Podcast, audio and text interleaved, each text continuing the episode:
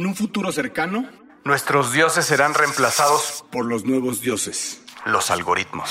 Frase extraída del libro de Mark Mason, Everything is Fucked. Bienvenidas, bienvenidos y bienvenides a un episodio más de Mundo Futuro.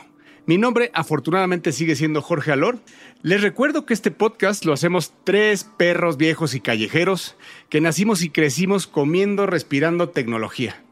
Sí estamos viejos y no somos sabios, pero con mucho cariño exploramos el futuro, se los desmenuzamos y se los damos en la boquita. Se presenta esta cita como siempre puntual y sin sueño desde la hermosa y lluviosa ciudad de Seattle, Washington. Más de 30 años trabajando en lo último de lo último, el Jack Cousteau de la tecnología y los videojuegos la leyenda, el señor Jaime Limón. James, ¿cómo estás? Hola, Jorge. Me gustó lo de Jack Cousteau. Yo era súper fan de niño. Este... Güey, te pareces un chingo, no mames. Claro ¿Te que pareces? nomás, nomás deja de comer pozole, cabrón, para vaciar esos cachetes. Necesito bajar como unos 10 kilos. sí. Su como gorrita. 10 kilos y mi gorrita. Me parezco más a los de este, Life Aquatic que más que la película Life Aquatic que, a- que Jack Cousteau sí estaba delgadito, pero aquí a la orden, capitán, es- felices de compartir un episodio más con ustedes y con la gente que nos escucha. Y también al pie del cañón, como siempre, pero ahora desde la ciudad de Querétaro, desde algún hospital remoto de esa ciudad, alguien que le abrió su garganta a miles y millones de colonias bacterianas y que lo tiene postrado en la cama y ronco. El señor que más que un humano es un render, un avatar de zorro plateado. Un señor que vive feliz en su propio metaverso. El señor Mario Valle. ¿Cómo estás, Nica? Mis carnales, solo vine a despedirme. Cuídense mucho. Jorge, ojalá un día me pagues lo que me debes, güey. Pero cuídense, cuídense mucho. Los dejo porque esta infección de oído y de garganta me tiene postrado. Y de todas maneras, desde Querétaro, cuna de héroes, estoy aquí reportándome para poder hablar de lo que nos depara el futuro. Este futuro horrible que nos depara la tecnología, este futuro apocalíptico del cual vamos a hablar el día de hoy. Efectivamente, señores y señoras podescuchas, este es otro episodio dramático que va a terminar de una manera espeluznante. Prepárese, suscríbase, haga el review, échenos un bolillo, nada más que esta vez el bolillo que usted me eche a mí, remójelo en mielecita porque ando rasposo de mi garganta. Le pido de favor que se suscriba, le pido de favor que se quede, porque esto es Mundo Futuro. Mundo futuro. Mundo futuro. Mundo futuro. El principio del fin. Es una producción de Sonoro. Con Jorge Alor, Mario Valle y Jaime Limón.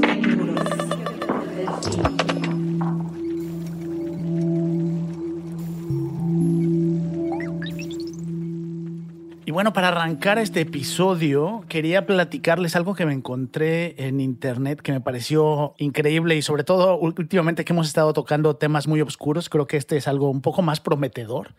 Y para toda la gente que le interesa toda la categoría que ha crecido alrededor de la impresión en 3D, que hoy ya es muy normal poder encontrar lugares donde hay impresoras 3D que utilizan luz o que util- utilizan calor. Bueno, pues eh, unos estudiantes y eh, investigadores de la Universidad de Concordia en Montreal, en Canadá, acaban de presentar un estudio súper interesante. Básicamente lo que hicieron fue tomar resina líquida, inyectarla, en este caso lo que hicieron fue una prueba con un carne de cerdo, inyectar la resina, la resina líquida dentro de, de la carne de cerdo y con sonido, y a este sonido le están llamando impresión de sonido directo o direct sound printing. Y lo que lograron hacer es convertir ese líquido, esa resina que estaba ahí adentro, en sólido, simplemente con sonido. Un sonido tan específico, tan localizado y la frecuencia que logra calentar la resina tan rápido y con tanto calor que la solidifica. Entonces me van a preguntar, bueno, ¿para qué podría servir esto? Bueno, además de una impresión normal 3D, imagínense hacer esto en un cuerpo humano. Tan fácil como entonces, si uno requiere un implante, el poder rellenar y de nuevo, estas son las primeras investigaciones que están haciendo con esta solución de sonido, pero imagínense poder lograr implantes dentro del cuerpo sin tener que hacer ningún tipo de cirugía.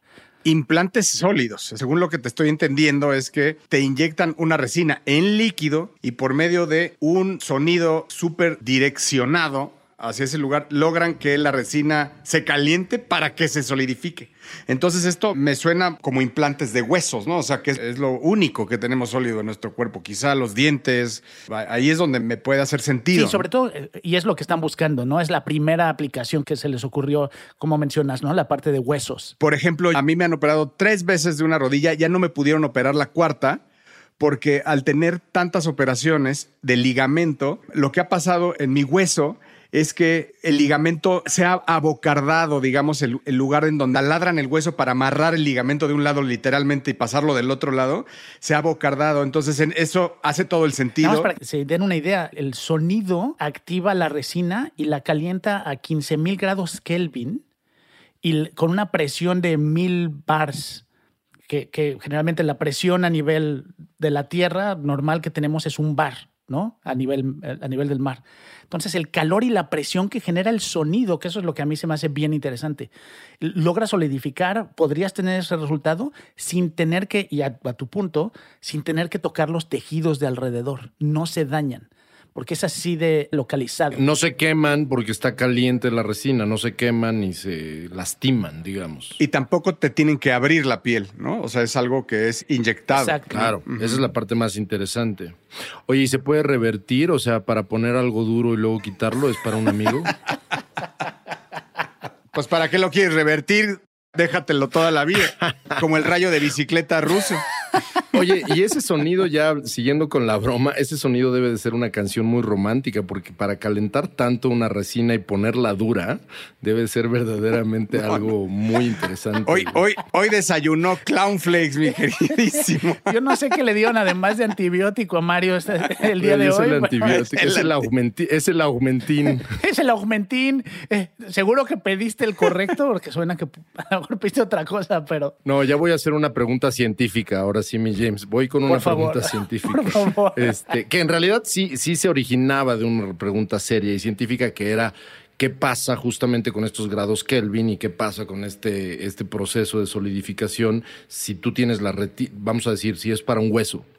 No tienes a lo mejor la necesidad de que te pongan un implante porque la tibia o el peroné se te jodió, no hay manera de curarlo con un yeso o lo que sea, y entonces te inyectan esa resina, la colocan, digamos, de alguna manera o, la encaminan de alguna manera para que se acomode como la tibia y el peroné de sustitución y, y, cómo sucede la transmisión del sonido a esa resina, es decir, cómo se acerca esa, esa transmisión como a través de algo electromagnético o es un pinche bocinón o qué.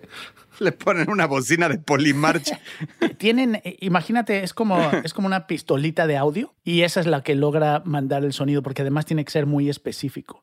Entonces es como, una, como si fuera una punta de aguja, pero lo que hace es que genera esa vibración y ese sonido. Obviamente todo esto está en, en investigación, o sea, no es como un producto que exista, ¿no? Pero como lo están haciendo ahorita es así, justo con un tipo como de varita que tiene un, una, en la punta un sistema que vibra y que genera entonces ese sonido. En tu investigación, ¿viste si es algo que es solamente para reemplazar, por ejemplo, en este caso, huesos o hay que es lo que es lo más lógico que se me ocurre, ¿eh? que, pueda reemplazar huesos de algún accidente, lo cual se me hace increíble, ¿va? Porque hoy todas esas cosas se hacen con clavos, ¿no? Y, muchas veces si se quiebra en muchos pedazos una tibia o un fémur, es un gran problema de, cómo lo vuelves a armar, ¿no? Por medio de clavos. Entonces eso se me hace una maravilla para eso, pero te pregunto si hay otro uso. Ese es el principal que encontraron, o por lo menos que hasta ahorita se les ha ocurrido mientras juegan con esta tecnología, ¿no? De entender qué podrían hacer.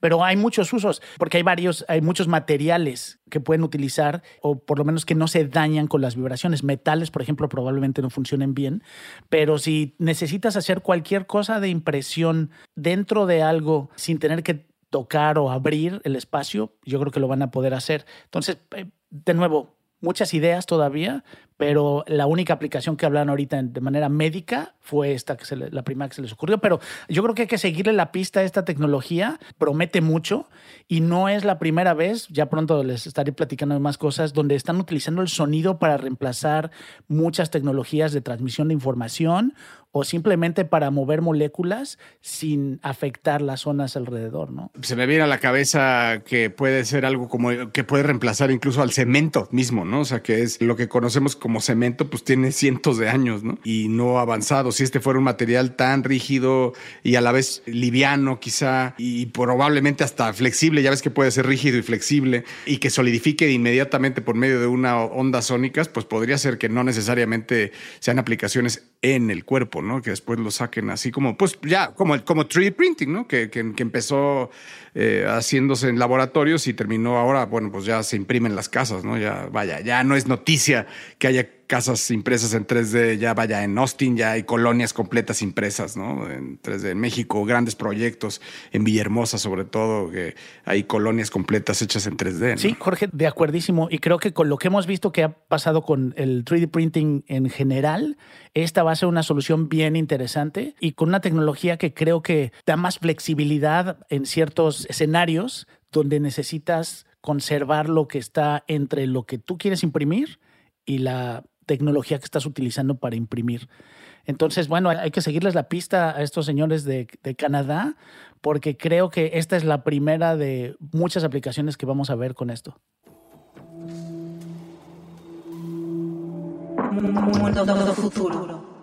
A ver, mis carnales, yo les tengo una predicción. Y esa predicción es que todo parece indicar que estamos a 20 o 30 años de tener la gran revolución de robots personales. Así como tuvimos la revolución de las computadoras personales en los años 80 y 90, es una muy interesante aproximación el pensar que este movimiento que ya no es nuevo, pero que está apuntando a un futuro bien interesante que quiero compartirles el día de hoy y que se llama Robotics as a Service o Robots as a Service, es exactamente lo que sucedió con las computadoras en los años 60 y en los años 70. En los años 60 y en los años 70 las computadoras o las grandes mainframes que no podían ser compradas ni siquiera por gobiernos, ni siquiera por grandes compañías, porque eran carísimas, cabrón, lo que tenían que hacer era rentarlas rentar el acceso a una computadora para pagar la nómina, rentar el acceso a una computadora para establecer una base de datos enorme en esos entonces que iban a revolucionar el manejo de datos de cierta administración de cierta empresa.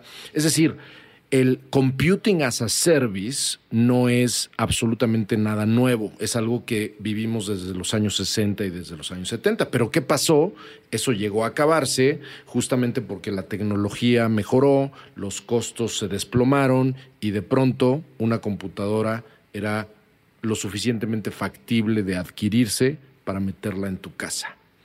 Pues lo que hoy está sucediendo con compañías como Microsoft, como Google, como Amazon, como el mismo Honda, es que están desarrollando de una manera no secreta, pero definitivamente no tan cacareada, divisiones donde sus plataformas de robots as a service, como cloud as a service o como software as a service, que es el proveer directamente servicios o plataformas de servicios dinámicos alrededor de cierta tecnología.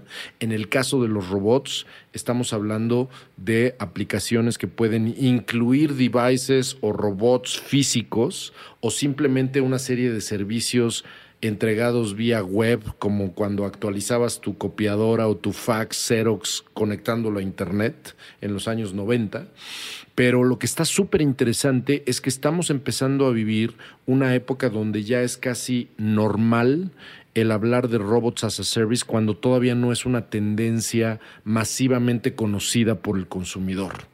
Por ejemplo, hay una compañía que no sé si ustedes eh, ubican, se llama Cobalt Robotics, que ofrece robots que patrullen tus edificios con rutas preestablecidas y preprogramadas y son robots de monitoreo de seguridad que resultan ser 65% más baratos que tener guardias de seguridad nocturnos en un edificio. Increíble eso, ¿no? Increíble eh, que también, eh, vaya, eh, Boston Robotics vaya para allá. El perro también va hacia un tema de seguridad. Y no olvidar, y tenemos que mencionar que, yo todavía quiero ver para creer, y no sé si después del anuncio de Optimus, que es el robot de Tesla que hizo Musk para 2021, no sé si lo hizo para rescatar acciones de, Tesla o con la declaración se hundió, se hundieron las acciones. Este, pero sí, pues ya es algo, un tema medio sobado. Para quien no sepa, pues es un robot que tiene planeado el señor Elon Musk, la gente de la iglesia de eh, mosquistas, este, saben y están eh, bien enterados de que viene eh, este robot que pues al, parecer es un robot humanoide. Vaya, búsquenlo en un search y les va a salir pues, en todos lados está. Es humanoide, está, la verdad está muy bonito y que está pensado para tener una alta capacidad de inteligencia artificial, que además será nuestro próximo tema, y bueno, hecho para desarrollar tareas que se consideren uh, peligrosas y complejas para los humanos. Esto pues nos lleva a un tema, un temota que es la, automatización, ¿no? La automatización del mundo. Y la automatización que normalmente podría ser muy cara, ¿no? O sea, que va a ser imposible que en una primera fase sea posible para una compañía o un gobierno el decir, sí, cabrón, vamos a comprar 26 mil robots, ¿no? Y que nos den el servicio y que nosotros podamos ser responsables del mantenimiento, etcétera. Y entonces en realidad lo que va a suceder es que todas estas compañías, Boston Dynamics, Amazon, que se llama Amazon Robotics Maker o algo así, la división de robotics de Amazon, eh, Microsoft, Google, etcétera, te den justamente una serie de servicios que puedan incluir a estos robots. Se calcula más o menos para que se den una idea que para el 2026 va a haber aproximadamente 1.3 millones de instalaciones de robots as a service, no nada más de robots, sino de robots as a service, que van a estar generando más o menos 34 mil millones de dólares en revenue por año. Siempre es importante recordar a la gente que cuando hablamos de robots y creo que Jorge lo, mencionó muy bien, no forzosamente es humanoides, ¿no? Es decir, no estamos hablando de robots que caminan junto a nosotros y cuando patrullan tu, tus oficinas, pues no es un robot en dos patas caminando, ¿no? Sino hay muchas soluciones. De hecho, las más interesantes son las que los mismos robots y la inteligencia artificial están diseñando, que rompen un poco con el esquema de cómo nosotros diseñaríamos un robot, pero al final del día, sí, entre todos los tamaños, más la automatización, más eh, los, eh, los formatos que puede haber de robots, hace todo el sentido, ¿no? Desde robots, me imagino, voladores, hasta robots con ruedas, hasta robots que simplemente están en un mismo espacio físico, pero realizan tareas, ¿no? Que eso es algo de lo que yo huiría de esa idea un poco, ¿no? Que es la que no me convence de, de, de Tesla. A ver, Honda tiene 20 años apostándole a eso. Honda tiene 20 años. Vimos el, el gran hype en su momento de Asimo, que fue eh, eh, entrevistado, llevado, traído, documentales, portadas de revistas, y, y, y al final es un proyecto que suspendieron. O sea, fue, fue un al final fue un fracaso, Asimo, ¿no? O sea, es, hoy es casi un chiste, ¿no? Eh, lo, los robots para el entretenimiento, el robot perro de Sony, pues también ha sido un fracaso. En general, todo ha sido una larga historia de fracasos. Yo le voy más a la idea que dice James, que es, es algo que va a ser más ubicuo, ¿no? Más ubicuo y que va a definitivamente aportarle, a sumarle a la automatización de nuestra vida. Y esa es una de las razones por las cuales yo creo que sí estamos viviendo este crecimiento de robots as a service. Es un síntoma de que probablemente estemos en, en, en, en, la cúspide del alto costo alrededor de la construcción de robots para que comencemos, gracias justamente también a otros avances tecnológicos como el nivel de procesamiento, hemos hablado aquí muchísimas veces de cómputo cuántico, bueno, ¿qué va a pasar cuando llegue el cómputo cuántico y que se pueda justamente en robots grandes, ¿no? Como bien dijo Jaime, no necesariamente humanoides, no necesariamente pequeños, sino robots grandes que puedan tener una capacidad de procesamiento y de servicio que ni siquiera nos estamos imaginando, ¿no?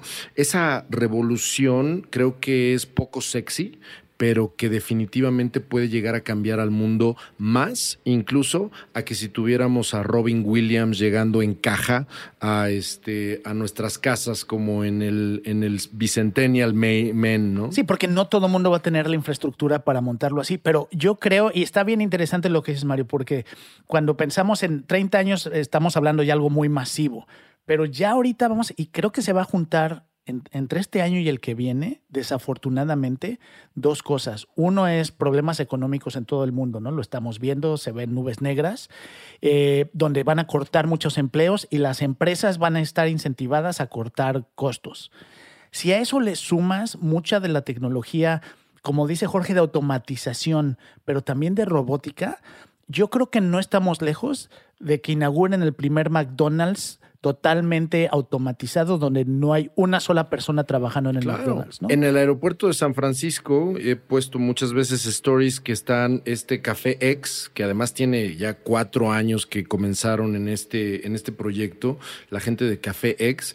Ahí en el aeropuerto de San Francisco está, está, están estos brazos automatizados que te sirven café de distintos sabores y distintos colores y es absolutamente, eh, digo, es 24 por 7, ¿no? Aquí lo estamos viendo, no sé si te toca a ti, Mario, me imagino que seguro en San Francisco, pero aquí yo ya muchos de los supers a los que voy, eh, muchas tiendas a las que voy, ya tienen, no como Amazon, donde no pasas por el checkout, pero sí tienen auto checkout, ¿no? Entonces hay una persona nada más, un humano, checando que no pase nada raro, pero ya no tenemos más que dos cajas con personas en el súper ¿Qué pasó, James? Ya aquí, aquí hay Oxos ya Y hay un Oxxo que te dice automáticamente pasa a la otra, pa- a la otra caja no, le falló el sistema. Es un pero robot. puedes hacer tu súper completo sin hablar con una sola persona. Entonces, el siguiente paso es justo lo que dicen ustedes, ¿no? Es cómo traes esa automatización, le añades robots y cambias un chorro de industrias y si eso corta eh, gastos, va a acelerarse. Más allá de Boston Dynamics y más allá de las compañías que mencionamos, eh, esta compañía de Cobalt Robotics me pareció súper interesante como para que le echaran un ojo. Y hay otra compañía que también, de hecho, el Foro Económico Mundial la nombró como una de las eh, compañías pioneras que podrían marcar el futuro de la cuarta revolución industrial. Estoy utilizando conceptos que usó el Foro Económico Mundial. Esta compañía se llama Fetch Robotics, que está justamente haciendo esto, James. ¿Cómo pueden ellos proveer servicios de robotics que estén colaborando entre ellos mismos y que esté conectado a un servicio cloud mayor que esté completamente enfocado en solucionar grandes problemas? Y, y es efectivamente un futuro que no tiene que ver con los robots de ciencia ficción, sino que tiene que ver con un mundo robotizado, pero como backstage, como que no se ve. En, esos temas de automatización, no sé qué opinen, pero un poco retomando lo que decía James, que se ven estas nubes negras que vienen económicamente eh, hablando y hablando del tema de The Great Resignation, ¿no? De, de- de que lo hemos tocado aquí, de pues de esta gran, gran renuncia de la gente eh, de- por muchas causas, ¿no? El Great Resignation tiene mu- muchas causas, desde malos liderazgos, choques generacionales, trabajos sin mayor ilusión, una generación millennial desilusionada, lo costoso que se han vuelto la vida y obtener bienes, bienes muy, muy caros, como lo que le pasó a Japón, que pues comprar una casa, un coche es casi imposible, entonces se gastan pues el dinero en cosas pues como eh, marcas o viajes, eh, etcétera. Y eso ha hecho eh, esto que le llaman este movimiento social mundial, que es The Great Resignation, que es que, que me preocupa que choque con la automatización, porque entonces, o sea, los índices que probablemente habría de desempleo serían enormes, alarmantes, ¿no? O sea, alarmantes. Yo no sé hasta qué punto,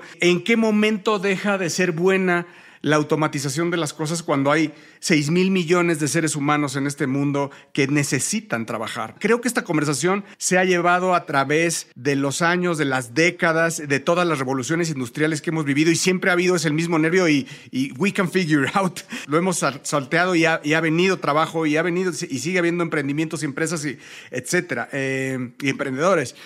Pero no deja de poner nervioso, ¿no? No deja de poner nervioso cuando chocan estas fuerzas. ¿Y sabes dónde lo vamos a ver bien rápido? Cuando, sobre todo en México, el impacto para México, cuando empiecen a automatizar todas las granjas de Estados Unidos y no requieran mano de obra barata, porque seguramente el gobierno, y están pasando varias leyes para apoyar la automatización de las granjas y el cultivo, que es algo que genera muchísimo empleo en la frontera y que hay muchos paisanos que vienen para acá a trabajar en eso.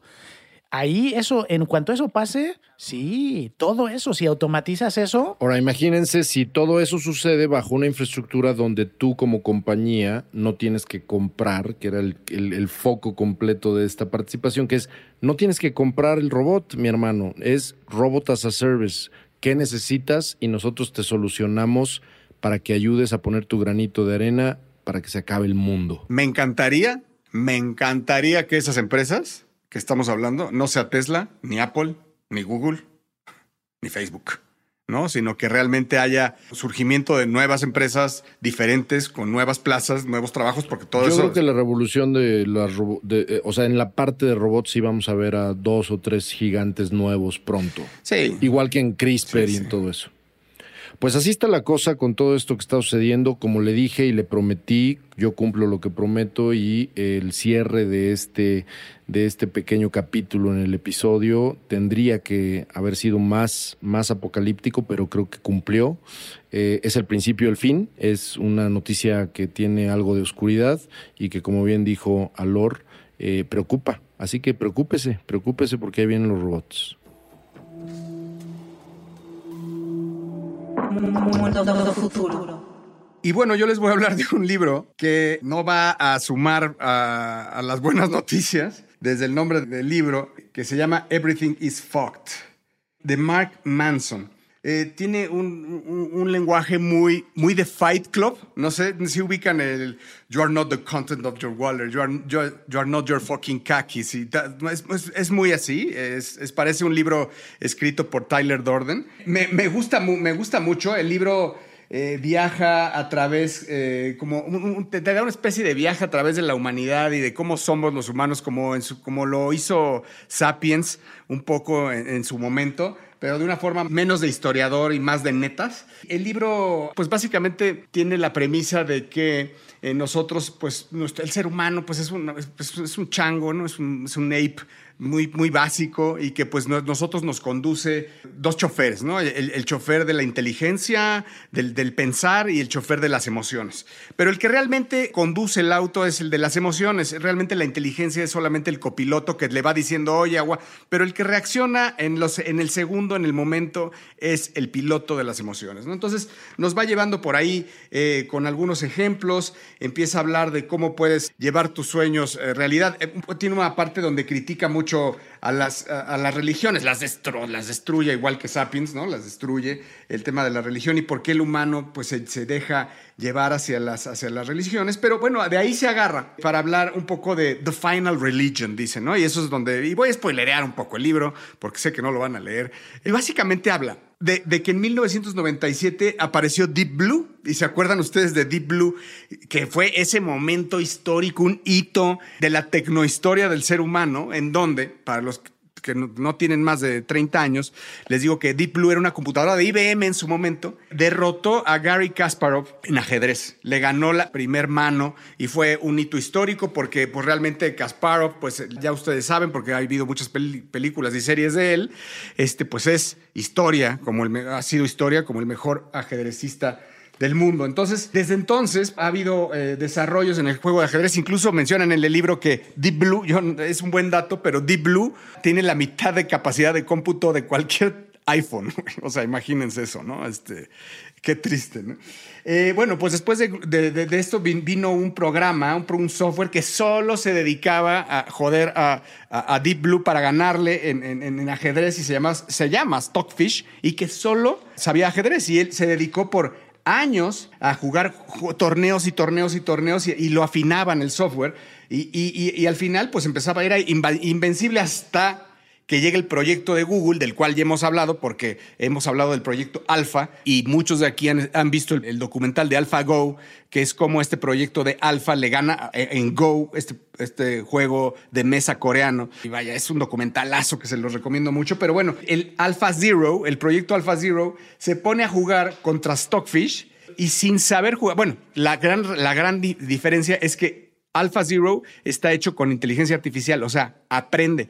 Cuando se presenta ante Stockfish para jugar, no sabía jugar ajedrez. Le enseñan a jugar ajedrez ahí, empieza a jugar entre él y aprende y dice, ya estoy listo, y le gana 100 partidas al hilo. 100 partidas al hilo al software que tenía 100 años. Eh, vaya, esto lo pone como ejemplo porque al final es cómo estamos viviendo ahorita, en este, en este preciso momento, cómo está surgiendo la inteligencia artificial y se nos va colando en nuestras vidas, en donde no sabemos si hoy pude haber platicado con amigos que no me di cuenta porque la inteligencia artificial hizo algún algoritmo y me lo sugirió en alguna red social. O pude haber visto algo que me salió en una red social, algún producto, o, Mario, te pudieron haber dado en el hospital algo que ya empezamos a vivir los primeros vicios de la inteligencia artificial, cómo se mete en nuestras vidas. Vaya, ir de un punto a otro de la ciudad y meterte en Waze o en Google eh, Maps ya es usar inteligencia artificial. Y ahí me quiero parar porque ¿cuántos de nosotros ya hoy no hemos desconfiado de nosotros mismos en, algo tan estúpido como es ir de un punto a otro donde tu naturaleza te dice que no te sigas por esta calle, pero Google Maps te está diciendo que sí, te sigas. Yo ya me he doblado, yo ya me he doblado, sin albur, ante Google Maps. He traicionado mis instintos y me voy hacia donde me dice sin saber por qué sé que es un algoritmo que sabe más que yo. Y cuando llegas a tu destino, la voz de el mismísimo Larry Page y Sergey te dicen, no que no, cabrón. No que no, exactamente. Bueno, ah, siempre me quedo con el what if, ¿eh? Siempre me quedo con el what if. Entonces, bueno, vaya, no los quiero perder más en esto, pero vaya, lo que dice es que esto, al ir cobrando el AI a la vuelta de la esquina, ahí sí, con los grandes poseedores de la data universal, que son Apple y Google, para mí, o sea, para mí Apple, Google y Facebook podrían ser ellos, ellos, para mí hoy en día están desarrollando a velocidades vertiginosas algo que tenga que ver con, inteligencia artificial y que pronto lo van a sacar a service, como tú hablaste, Mario, de los robots. Y entonces, en ese momento, vamos a empezar a depender de la inteligencia artificial. Eso está, se los firmo, vaya, eso, eso es un hecho. Vamos, ya dependemos. Es que vaya, no es que vamos a empezar, vamos a depender. Pero esto va a ir creciendo a niveles de que eh, no podamos tomar decisiones sin consultar a la inteligencia artificial en ninguno de los ámbitos. Vamos al ámbito de gobierno, vamos al ámbito económico, y tú lo sabrás bien, Mario, el ámbito financiero, el ámbito, vaya, de llevar una empresa, porque hoy, hoy tomas decisiones de ti con tu hunch. Como el hunch que te dice, dale aquí a la derecha porque reforma puede estar llena, aunque el algoritmo me lo diga, pero cuando empieces a ver cosas que eso es algo que espanta un poco, ¿no? Que es cuando la inteligencia artificial se anticipe y te diga o te resulten cosas que tú no tenías ni idea y te sorprenda porque te mandó en un taxi a un lugar donde no conoces, pero es por algo, o te sugiere tomar una junta con una persona que no conoces, pero es por algo, y vas a desconfiar, empezaremos nosotros a crear en esto, y es lo que dice, y quiero llevarlos a ese lugar en común, en donde es que vamos a tener una propia religión, o sea, adiós los dioses, porque los vamos a pensar en la no en el AI que hoy tenemos que se llama Siri, que es medio pendeja, sino vamos a pensar en el AI que sí te consigue una mejor chamba. que a lo mejor no es uno solo, sino van a ser varios en distintas categorías y entonces el sueño del Olimpo se va a realizar, ¿no? Porque entonces ya son varios. Si lo conjugas, Mario, con la cultura popular o la ignorancia de la gente, cuando choque la gente va a ser el segundo gran choque. El primer gran choque fue Internet, el segundo las redes sociales. El siguiente gran choque es con la inteligencia artificial. Y, si hoy creemos que dependemos, tenemos una dependencia, espérate a que venga esa religión, el algoritmo, la religión del algoritmo. Y ahí viene un poco la dicotomía. ¿Se acuerdan de, esta, de, este, de este meme que, bueno, no era tanto un meme, sino era una comparación hecha cómic? Seguro tú te acuerdas muy bien, James, que comparaba el futuro, estoy hablando del 2004, 2005, que comparaba a dónde habíamos terminado con... Eh, eh, si en el futuro de Orwell este, ¿no? De 1984 con este, con toda esta eh, dinámica, digamos, de eh, el observador y de Big Brother, etcétera, o si habíamos en realidad terminado en el futuro de Aldous Huxley, donde era por voluntad propia y por pendejos, ¿no? Que habíamos terminado más bien en un futuro mucho más tenebroso que el de 1984. Y un poco la conclusión de ese meme es, pues no, en realidad estamos más en un futuro muy parecido al mundo feliz de Huxley, ¿no? Y si usted eh, que nos escucha no ha leído El mundo feliz de Aldous Huxley, le invito, le insto, le obligo a que lea ese librazo. Eh, de esa misma manera que está diciendo Jorge, no sé qué opinen, pero estaría impresionante ver que terminemos en un mundo donde en lugar de pelearte con la inteligencia artificial, la termines defendiendo. Pues es que no, y creo que va más allá, ni siquiera que la defiendas. Eh, no la cuestionas. Y ya hoy lo vivimos, y es lo que dice, ese paso es lo que dice Jorge. ¿no? Hoy todo el mundo sale una app que de repente se vuelve común usar, todo el mundo lo está usando, TikTok, hay que bajar TikTok, todo el mundo usa TikTok. Nadie cuestiona las aplicaciones, los servicios, la información que recibimos, porque estamos tan desconectados de la tecnología que la asumimos y no la cuestionamos. Y eso es la base de una religión, ¿no? Donde hay ciertos preceptos, hay ciertas... Tú recibes la información y asumes que la información es la correcta y la sigues, no la cuestionas. Y ese es el mayor problema y ya lo vivimos hoy. No hay, no aceptamos, bueno, pues Facebook, pues sí, va a regalar mis datos, ¿no? Se los va a vender a alguien más o está aprovechando, no tengo privacidad, pues, pues así es Facebook. No, ese es el mayor problema, no cuestionamos. Eh, Le acabas de dar algo muy importante. O sea, hoy no cuestionas que Facebook tiene tus datos. ¿Por qué? Porque ni te va ni te viene, es más, te va. Mientras más tenga tus datos, más certero es en lo que te está ofreciendo y más entretenido es, su servicio. Y por eso yo luego cuestiono a la Web3 en ese sentido, porque a la Web3 te va a privar de compartir tus datos. ¿Y qué beneficio en ese sentido va a tener para la gente? Al final la gente ni le va ni le viene. O sea, eso no, no, representa la Web3 en ese caso específicamente un beneficio para la gente el que pueda ocultar o no sus datos. En este caso es Dios. O sea, es como un Dios o el genio de la lámpara, vamos a decir, a quien le vas a preguntar cuando no tienes idea, cuando no tienes corazonada y te va a dar una certera y segura que te, te, va a decir algo y te lo va a decir por algo, que tú quizá, quizá no lo comprendes en ese momento, pero se lo vas a comprar. Y al final creo que no tiene que sentirse como una religión, pero funcionaría como una religión, ¿no? Entonces, aunque no tenga tintes de creencia y de no va a haber un templo, porque pues tu templo es tu celular, ¿no? Y ahí es a donde y ahí es a donde tienes el contacto con esta gran información y grandes señales que te dicen qué hacer. Y de nuevo, el, el mayor problema es que como la gente no entiende cómo funciona la tecnología, simplemente te conviertes en usuario. Y cuando solo eres usuario y no cuestionas, entonces estamos en problemas porque la gente va a tomar decisiones en base a la información que reciba sin cuestionar por qué se le está dando. Ahí no acaba la cosa. El problema es que él sigue un parámetro de Nietzsche, que en lo personal no conozco esa parte, pero él dice que Nietzsche vio una humanidad que trascendía lo religioso, decía más allá del bien y del mal. El superhombre. El superhombre, exactamente. Pero nosotros siempre hemos visto al superhombre como nosotros mismos. Pero ¿qué pasa si el superhombre es cuando la inteligencia artificial se escribe a sí misma? Porque señoras y señores, estamos a nada de que esa inteligencia artificial diseñe inteligencias artificiales. Hoy en día ya hay ya hay indicios de que se comunican entre inteligencias artificiales en, formatos y lenguajes que nosotros desconocemos. Ya está pasando. Cuando eso llega a pasar y ellos tengan una propia agenda que para ellos el hombre sea o no indispensable o mientras cumpla con otra agenda, el superhombre podría ser la inteligencia artificial que viene, es el siguiente hombre o es el reinado de las máquinas. Señoras y señores, no se rían. Matrix viene son Así ustedes es. unas pilas Duracell. Así es. Y cuando, a ver, en nuestra mente, cuando pensamos en un, en un futuro, lo pensamos a 5, a 10, aquí, a 50 años con tus hijos, con tus nietos. Señores, hay cientos de años por delante. Vean el paso que llevamos. Los, el, lo que hablamos en Mundo Futuro son los últimos 20 años. Ha pasado en los últimos 15 años. Lo de Deep Blue, vaya, yo me acuerdo. O sea, en nuestra generación estábamos, güey los teraflops se revolucionaron en dos PlayStations, con perdón de James. Tenemos en la palma de nuestra mano el poder de cómputo de lo que antes hacíamos gala de un artículo, estos mismos señores viejitos que están hablando ahorita.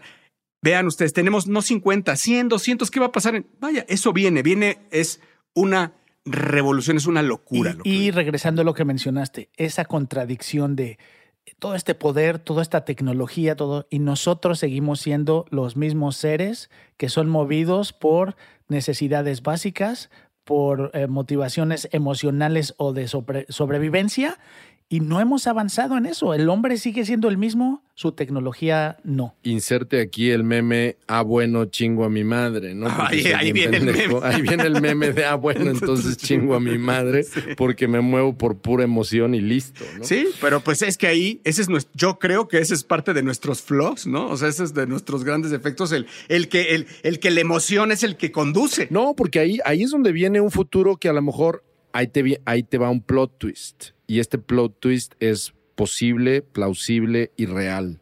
Es que nosotros también nos pongamos, si no puedes contra ellos, úneteles, y entonces que tú también tengas y participes en un esfuerzo de inteligencia artificial y ahí vienen comentarios que hemos hecho ya en este podcast alrededor de, por ejemplo, compañías como Neuralink y muchos otros avances que pueden prometer que de pronto tú puedas estar a la par de una computadora en 30 años, gracias a un chip en el cerebro. Yo no me iba a, a 30 años, yo te diría, estoy totalmente de acuerdo contigo, pero para mí ese es el Web 4. Ojalá.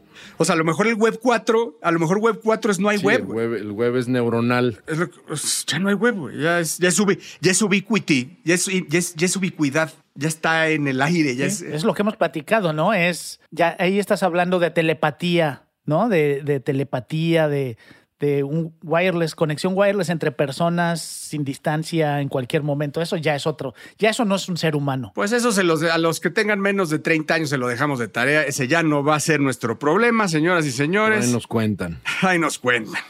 Así que con eso, eh, no sé si los dejamos este, pensativos, ¿verdad? Como nosotros nos quedamos. Eh, vivamos el día. Entusiasmados por un nuevo día. Vayan, vayan. Así es, entusiasmados por un... Vivamos y disfrutemos de las pequeñas cosas y de las grandes dichas que nos da la vida minuto a minuto, porque quién sabe que venga. Así que con esto agradezco la presencia, como siempre, de, mis amigos y mis hermanos, como siempre, el señor Jaime Limón, el señor Mario Valle, que si usted quiere leerlos en Twitter, que eh, Jaime tuitea poco, pero cuando tuitea usted ya sabe eh, el nivel que tiene, es eh, Mr. arroba Mr. Lemon, sígalo en, en- Twitter, y el señor Mario Valle, que tiene diferentes facetas, no se va a aburrir, usted no se va a aburrir de, de- seguirlo, y es arroba Bilbeni. Si no quiere enterarse de nada interesante, me puede seguir a mí. No, yo no tuiteo mucho, pero bueno, si quiere, ahí hay algunas cosas que ponemos. Arroba el padrino. Y el señor Emilio Mire, le agradecemos en la producción y que se compromete, está diciendo nada más que no se escucha, pero se está comprometiendo a que todas estas ligas las va a poner en el Twitter. Así que nos despedimos de todos ustedes y nos escuchamos en el próximo episodio. Gracias James, gracias Mario. Paz.